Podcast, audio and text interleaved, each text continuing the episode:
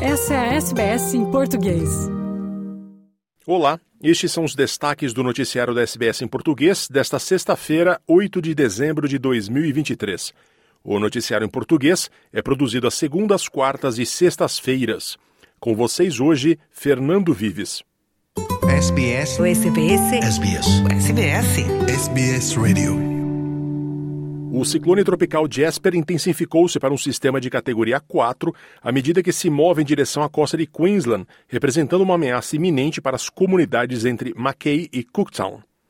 O escritório de meteorologia disse que Jasper estava a cerca de 1.250 quilômetros a nordeste de Cairns às 4 horas da manhã de hoje e está se movendo para o sul através do Mar de Coral a 10 quilômetros por hora. A entidade afirma que, embora o momento da chegada na costa permaneça altamente incerta, o maior risco de impacto de um ciclone reside entre Cooktown e Mackay, incluindo Cairns e Townsville.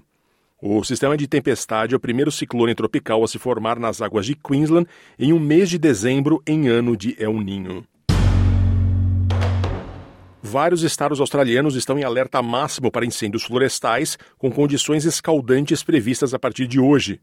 O Country Fire Service alertou que esta sexta-feira pode ser um dos dias de incêndio mais significativos em vários anos, com avisos de risco alto, extremo ou catastrófico previstos em grande parte de Nova Gales do Sul, partes da Austrália do Sul e Vitória. As temperaturas na Austrália do Sul estão por volta dos 40 graus hoje, enquanto estas condições das ondas de calor devem continuar por dias em Nova Gales do Sul, com relâmpagos secos possivelmente causando maior risco de incêndio. A meteorologista sênior do Bureau de Meteorologia, Sarah Scully, disse à ABC que as condições de vento forte também aumentam o perigo das queimadas. Extreme fire dangers across southern South Australia, eastern South Australia, and northwest Victoria and southeast New South Wales. So it's a, a fairly broad heat wave and also fire danger event over the next couple of days. As vítimas de violência doméstica na Austrália poderão ter acesso a aconselhamento e apoio especializado através de mensagens de texto, a partir de uma nova iniciativa concebida para tornar a procura por ajuda mais fácil. A ministra dos Serviços Sociais, Amanda Richworth, lançou hoje o esquema segundo o qual o apoio por SMS ao Helpline à violência doméstica do número 1800 RESPECT estará disponível 24 horas por dia, 7 dias por semana, em linha com os seus serviços telefônicos e online. Espera-se que a expansão para mensagem de texto ajude particularmente as pessoas que vivem em comunidades rurais e as com acesso limitado à tecnologia ou à internet, incluindo comunidades indígenas remotas. As vítimas que procuram ajuda podem enviar uma mensagem de texto com a inscrição Hello ou qualquer saudação para 0458 737 732.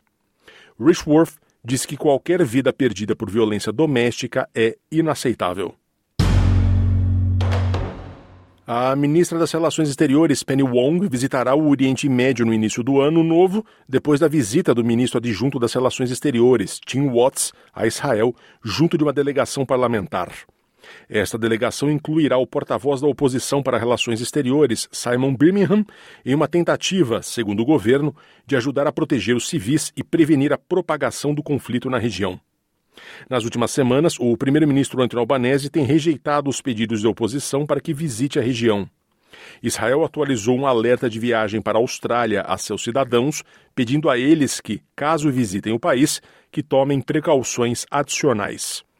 O vice-primeiro-ministro Richard Marles defende a viagem diplomática australiana. We maintain uh, good relations with Israel as we do with uh, a, a, number of countries in that region and, of course, across the world. This is all uh, itineraries which are worked out. Um, uh, pretty close to when that travel occurs, but ultimately that's a matter for uh, the foreign minister, but, but her travel is entirely appropriate.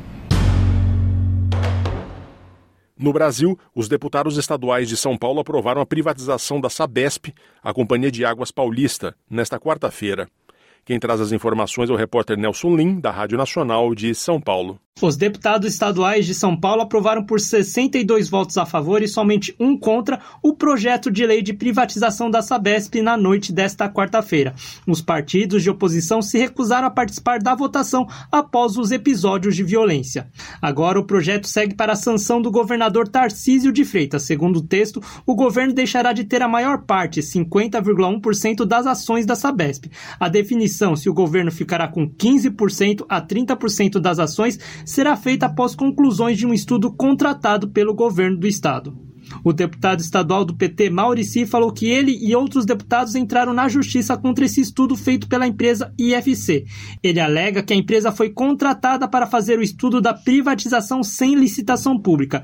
Maurici também falou da existência de possíveis conflitos de interesse da IFC no processo de privatização.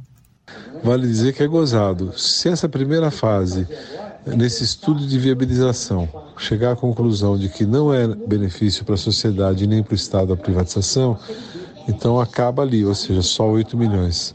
Se o estudo apontar para a privatização, é mais 45 milhões. A outra coisa interessante é que a Sabesp deve quase 2 bilhões para o IFC.